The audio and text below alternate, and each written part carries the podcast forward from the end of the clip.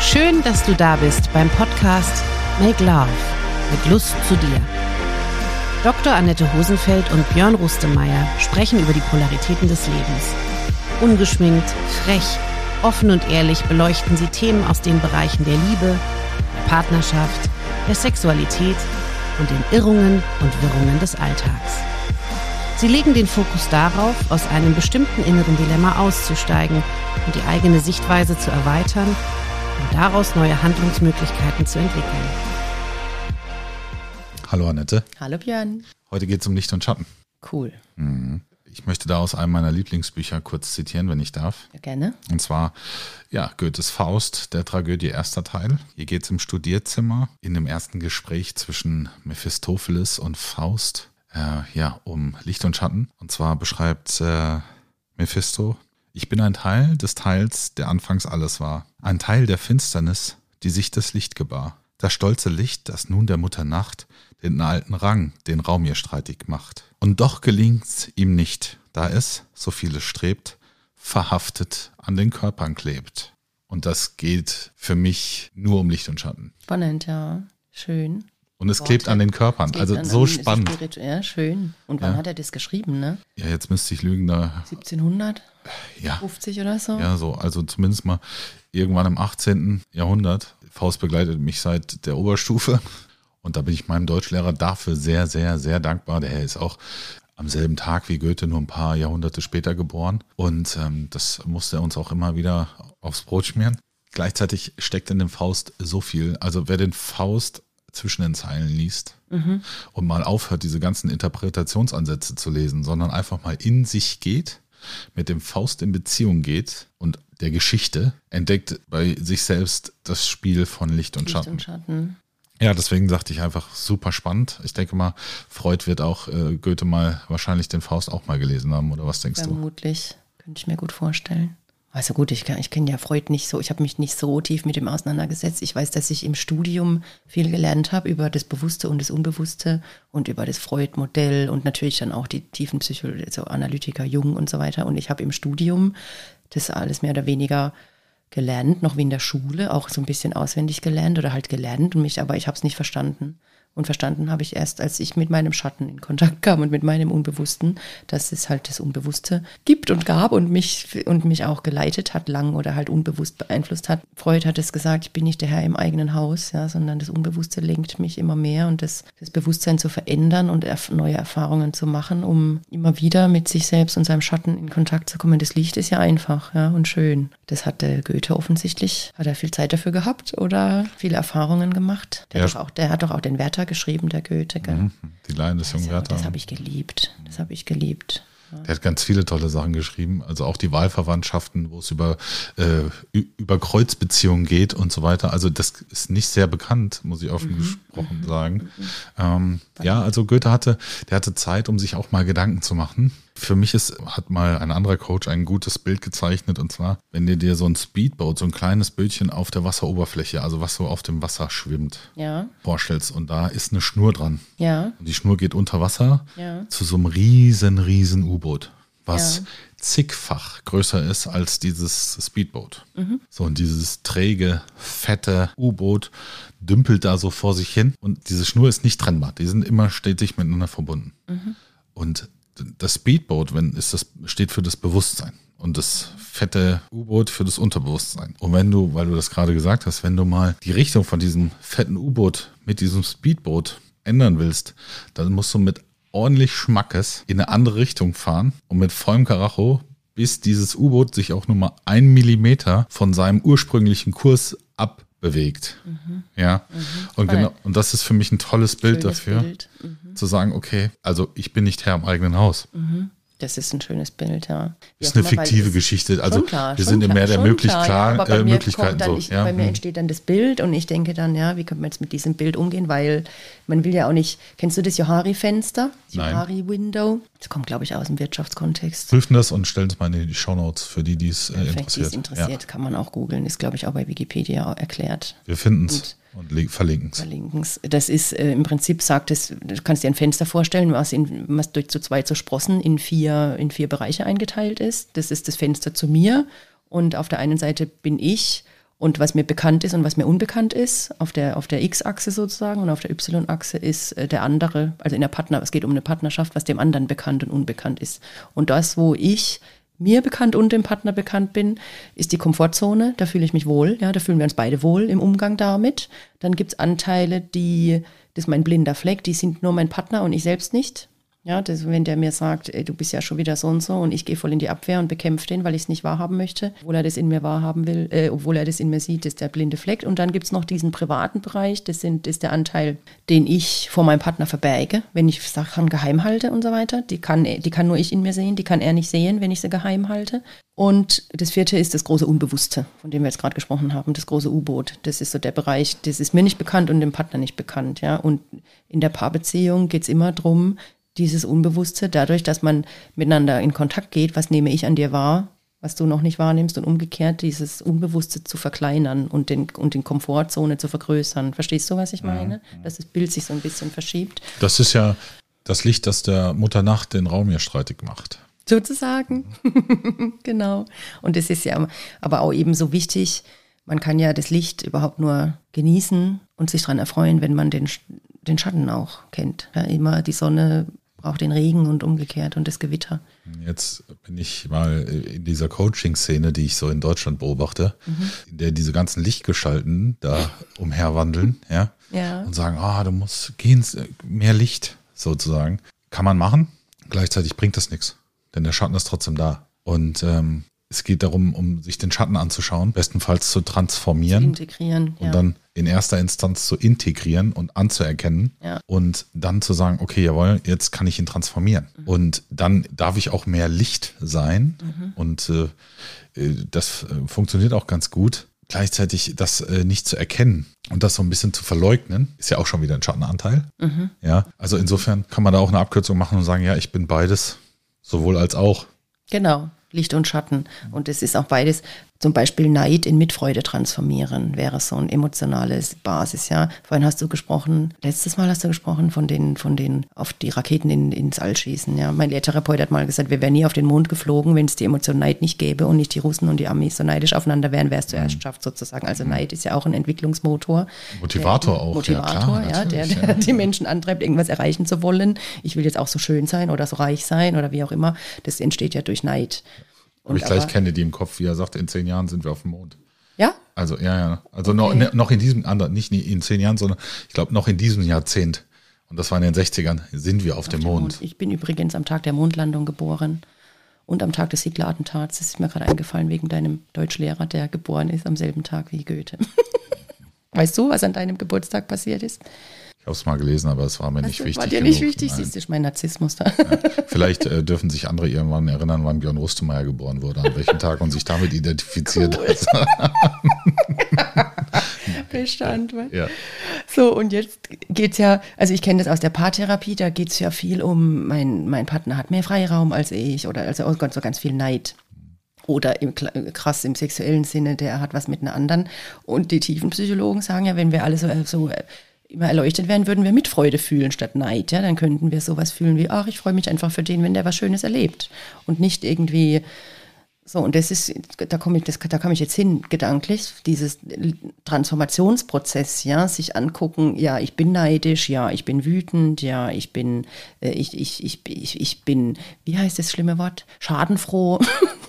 alle, die, diese, alle diese Emotionen gibt es in mir, ja.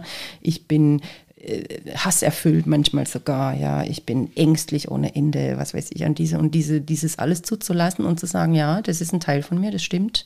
Aber ich kann mich dann fragen, will ich so sein? Wie will ich sein? Will ich ein neidischer Mensch sein? Weil Neid ist, ist ja keine schöne Emotion oder ist ja irgendwie, wenn man sehr Hass und Neid und Angst erfüllt ist oder unbewusst vor allem das hat, dann ist man, glaube ich, tendiert man schon dazu, so ein bisschen verbittert zu sein. Ich hole mir das immer auf eine biologische Ebene Ja. Was diese Emotionen an schlechten Hormoncocktails Ja. für deinen Körper Und ausmachen. das ist auch Stress, stimmt, Und, und, und ja. dann frage ich mich immer, ist das, Björn, was du für deinen Körper willst? Willst. Also mal ganz Ja. abgesehen davon, dass mein Körper deutlich mehr Sport gebrauchen könnte.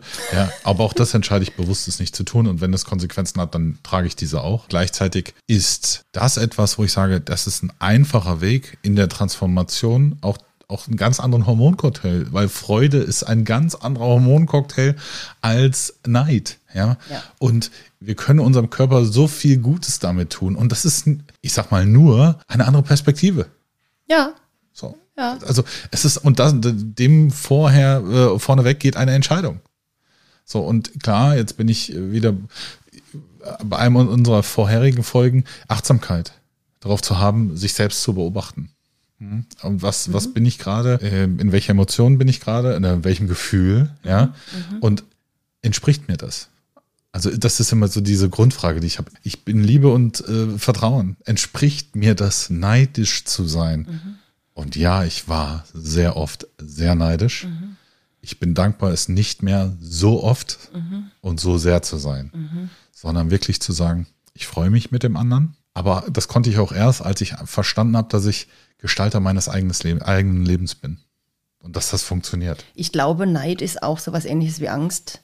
Nämlich Angst, zu kurz zu kommen. Von, von der Emotion her, von dem, von dem Cocktail her. Weil, also das ist ja Futterneid oder so. Das ist ja ständig dieses Mangelding auch. Ja, mir fehlt was und ich brauche was und ich bräuchte mehr und ich bin erst zufrieden, wenn ich alles habe und überhaupt, ja, statt jetzt schon zu gucken, was, was läuft denn gut, was habe ich denn, ja, umzuswitchen in die Fülle oder in das, was, wofür man dankbar ist und dahin zu gucken. Und Angst, das ist, was ist das? Adrenalin, ja, Cortisol, das ist ja, und das weiß man ja auch, dass das, dass das total schlecht fürs Immunsystem ist, für alles, ja, dass du nicht mehr schlafen kannst, da, da, da, da wird der Körper krank, früher oder später, wenn du ständig Stress hast, ja. Und es passiert ja immer auf allen drei Dimensionen, Körper, Geist, Seele. Also auf, da kann ja eine Dimension nicht ohne die andere, die sind ja alle miteinander verknüpft. So, und das Bindeglied von diesen dreien ist für mich immer Transformation. Egal wie die in Beziehung gehen. Das ist so für mich, wenn du es Transformation die Spitze der Pyramide ist, meine ist, ich habe keine vierkantige, sondern eine dreikantige mit Körper, Geist, Seele und die Spitze ist die Transformation. Und ich kann halt viel drüber wandeln. So, und das ist einfach multidimensional. Und Was ist für dich der Unterschied zwischen Geist und Seele? Geist ist für mich der Einklang zwischen Herz und Verstand, wobei das Herz für mich ein transformierendes Organ aus seelischen Aspekten ist. Da können wir, glaube ich, eine, ein, Komplex, da könnte man eine eigene, eine eigene Folge zu drüber machen. Also der Geist ist, ist, ist das, was sich weltlich in deiner Verstand- und Herzenswelt ausdrückt. Also weil auch in Büchern Geister stecken, also in Geschichten, da stecken die Geister, die Also so Perspektiven. Gedanken? Auch, aber nicht nur. Das ist, das, ich müsste mir da mal wirklich was zu überlegen, wie ich das. Aber Seele ist für mich etwas, was viel größer ist als der Geist. Okay. So. Und was auch ein, ein etwas Energetisches ist. Der Geist ist schon etwas auch Weltliches. Es ist auch, auch energetisch, aber auch weltlich. Interessant. Ich tick da mehr dual tatsächlich auch. Ja, für mich ist eher, also Seele und Geist, da mache ich für mich keinen Unterschied. Aber ich, ich, ich mag ja auch diese Dualität so sehr. Ist ja auch egal. Ist ja gut. das darf ja auch jeder frei für sich entscheiden, sich, ja, So wie, also, wie ja. man sich eben, ja, spannend, okay. Aber es gibt eben in vielen Büchern, die ich auch gelesen habe, diesen Dreiklang zwischen Körper, Geist, Seele. Okay. So, und ähm, da ist es, der, vielleicht ist auch der Geist äh, der weltliche Ausdruck der Seele. So wie auch der Körper der weltliche Ausdruck der Seele sein kann. Wer bin ich da zu sagen, so ist es? Ja, ja, ja, Ja. ja, ja. Ja, spannend. Und Transformation heißt, ja, heißt ja, ich überlege jetzt gerade, gibt es im Körper, gibt es auch Schattenaspekte, weil ja mit Sicherheit fügt man ja seinem Körper auch, wenn man sich schlecht ernährt oder Drogen, sich Betäubungsmittel zu sich führt die ganze Zeit oder sowas. Ja, Wucherung, Krebs zum Beispiel oder oder oder. Also das sind, das sind Schattenaspekte. Es passiert durch, durch äh, Schatten, ähm, die entweder nicht angeschaut werden oder ähm, äh, gefüttert werden. Ich mag auch, ich mag den, unheimlich den Zusammenhang von Körper und Seele, ja, auch das, von Emotionen und unterdrückten Emotionen. Aber ich kann nicht oder ich mag nicht sagen, das ist eine Kausalität, weil die Menschen, die jetzt eine schwere Krankheit kriegen, wie auch immer, das für die, also was, das sagt, gibst du denen ja Schuld quasi, ja, und sagst du, du, du, du bist selbst schuld. Eben nicht. Also für meinen Teil. Denn wir haben vorhin darüber gesprochen, wie, wie groß dimensioniert das Unterbewusstsein ist. Schuld, wer hätten sie, hat ein Mensch für mich nur, wenn er etwas bewusst vorsätzlich tut. Okay. Oder zumindest grob fahrlässig. Okay. So, ja. Ähm, wenn, er, wenn er sich dessen bewusst ist. Was geschieht und was mhm. potenziell das Potenzial der Konsequenz ist, mhm. dann äh, könnten wir über Schuld reden, aber selbst ich suche keine Schuld. Was ist Schuld? Verantwortung im positiven Sinne. So, ja. Gleichzeitig, es passiert so viel unbewusst, wie wir selber schon festgestellt haben, mhm. dass ich da auch bei einem hochkranken Individuum nicht nach der Schuldfrage, die, die stelle ich nicht, sondern da geht es eher darum, eine gibt es eine Perspektive, um in die Fülle zu gehen, um zu transformieren und Heilung durch Transformation zu generieren. So, das ist ja die Frage. Zu sagen, also haben wir eine Möglichkeit. Nicht nur medizinisch, nicht nur wissenschaftlicher Natur, vielleicht auch spiritueller Natur. Gibt es eine Möglichkeit? Das ist die Frage, die ich stelle. Dann nach Schuld zu suchen oder sonst irgendwas, ist, ist auch verschwendete Energie, offen gesprochen. Ja, aber wenn du jetzt jemanden begleitest, der halt irgendwie eine Tod- oder eine chronische, was weiß ich was, Krankheit hat, dann musst du ja erstmal gucken, was hat der für Glaubenssätze. Ja, aber das ist wie, ja in, wie, aus wie, ihm heraus. Also ja, ich, aber ich möchte, also ich weiß auch nicht, ja, ich kann, ich kann, ich finde den Gedanken und die Menschen, die zu mir kommen, wissen, glaube ich, auch, dass ich so ticke, beziehungsweise ich, ich, ich, das ja, das sage ich ja auch öfters, dass ich das klar sehe, einen Zusammenhang zwischen Psyche und, und körperlicher Gesundheit und so weiter. Aber es ist an manchen Stellen hart, glaube ich, oder es wäre hart. Oder es gibt eben viele Menschen, die da, die möchte ich nicht verschrecken, indem ich, indem ich sage, es ist auf jeden Fall so, ja, Krebs entsteht durch ein Virus oder Krebs entsteht durch whatever. Das ist ja immer entscheidbare und unentscheidbare Fragen. Da gibt es einfach auch es ist, ist ja nur so eine multidimensional, ja. ja. Es gibt ja so viel, alles hängt mit allem zusammen. Und ich kann ja nur gucken, wo, ja, je nachdem, wen man fragt, so eine Antwort kriegt man natürlich, wenn die Menschen zu mir kommen, kriegen sie eine andere Antwort als vom Onkologen. Ja, aber deswegen gibt es ja auch verschiedene Ansätze, um. Deswegen sage ich ja, es geht nicht darum, Schuld zu suchen. Oder zu sagen, das ist jetzt genau so und deswegen haben sie das. ja, weil das, da würde ich sofort wer, reaktant werden. Ja, vor also, allem, wer bin ich? Also, auch, ja, eben, das wer bin ich denn, meine ich ja, genau. Es ist aber eine das Perspektive, wäre, die ich habe durchaus. Das wäre mir zu dominant oder zu, ja. genau. Es ist eine Perspektive, die würde ich auch direkt nicht äußern, angehen. sondern man kann in der Arbeit mit dem Coaching, mit der äh, Klientin, mit dem Klienten gucken, ob man an einen solchen Punkt kommt, wo sich sowas vielleicht äh, äußern kann oder aus dem sich so etwas äußern kann.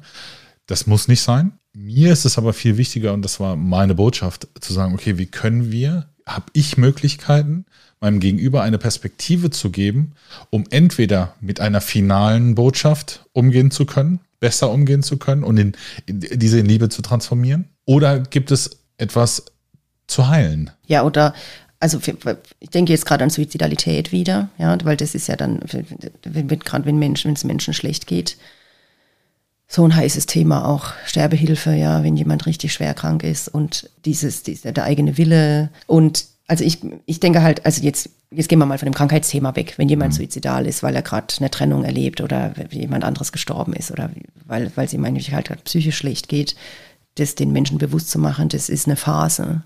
Ja, das ist so wichtig, finde ich, ja, oder die halt dann notfalls in die Klinik zu schicken und zu sagen, hier, lass, lass dich mal betütteln, lass dich mal äh, aufbauen und komm mal raus aus allem. Das ist mir wichtig, das hier zu sagen auch, ja, dass das, das. Da wäre ich auch immer, hätte ich jemanden, bei dem ich das wahrnehmen würde, dann würde ich sagen, ich bin in dem Moment auch der Falsche, das zu lösen, da auch eine bessere Perspektive zu geben. Da bin ich immer ganz klar drin und sage, hm, da gibt es bessere ja, Anlaufstellen auch, äh, um das zu be- und erarbeiten. Bis dahin würde ich den Menschen nicht allein lassen, ganz klar nicht. Ja, Gleichzeitig würde ich das nicht behandeln oder be betreuen, das Thema, weil das mir zu, zu klinisch wird auch. Okay. Offen gesprochen. Aber ja. das, das ist ja auch nur meine freie Entscheidung und ist natürlich auch eine juristische Konsequenz, die da durchaus mit äh, spielt, wo ich dann sage, nee, Stimmt. genau. Und das ist eine ganz klare Abgrenzung. Ja. Stimmt. Und das ist auch völlig okay. Da bin ich, da habe ich auch eine absolut hohe Klarheit. Ähm, ich kann von meiner Geschichte gerne dann auch erzählen und sagen, hey, so wie wir es auch in der einen Folge gemacht haben, ich stehe dazu, das gehört genauso zu mir und ich lebe und äh, fühle mich seitdem auch viel lebendiger als vorher. Gleichzeitig bin ich der falsche Berater dann oder ein, äh, ich bin nicht der Richtige ich entspreche dem nicht. Das kann ich klar kommunizieren und dann sage ich, äh, ja, geh zu Annette zum Beispiel. ja, ja, ja, absolut. Ja, ja, verstehe, ja. was du meinst, na klar. Also das war mir nur wichtig, das auch deutlich zu sagen oder deutlich zu machen, weil das ist der größte Schatten, der Tod. Ja, und das oder die Angst vorm Tod vielmehr, ja. Und wenn wir diese Entscheidung mal treffen, dass wir nicht mehr aus Angst vorm Tod leben, sondern aus Lust aufs Leben oder da mehr in die Balance kommen, ja, und uns das bewusst machen, dieses Jahr wirklich so zu leben, dass wenn ich jetzt morgen sterben würde, ich alle meine Angehörigen und Freunde wissen, okay, die hat sich nichts vorzuwerfen. oder die, die hat gut gelebt, ja, und die, die, die, die hat auch nichts mehr nachzuholen und die lebt so, dass sie, dann wäre es eben so, das ist ja sowas Befreiendes. Bestenfalls sagst du dir das selbst. Wie meinst du? Dass du ein tolles Leben hast. Und ein genau, Leben jeder für sich. Ja, ja, also, ja, das ist, muss mir niemand sagen, aber ich hoffe, dass meine Freunde und dass es die Menschen wissen. Ja. Ich glaube, die Perspektive werden wir in einer wirklich sehr eigen, eigenen Podcast-Folge bearbeiten, die wir dann Leben und Tod nennen. Uh, spannend, okay. Ja, gute Idee. Okay. Danke dir. Danke dir.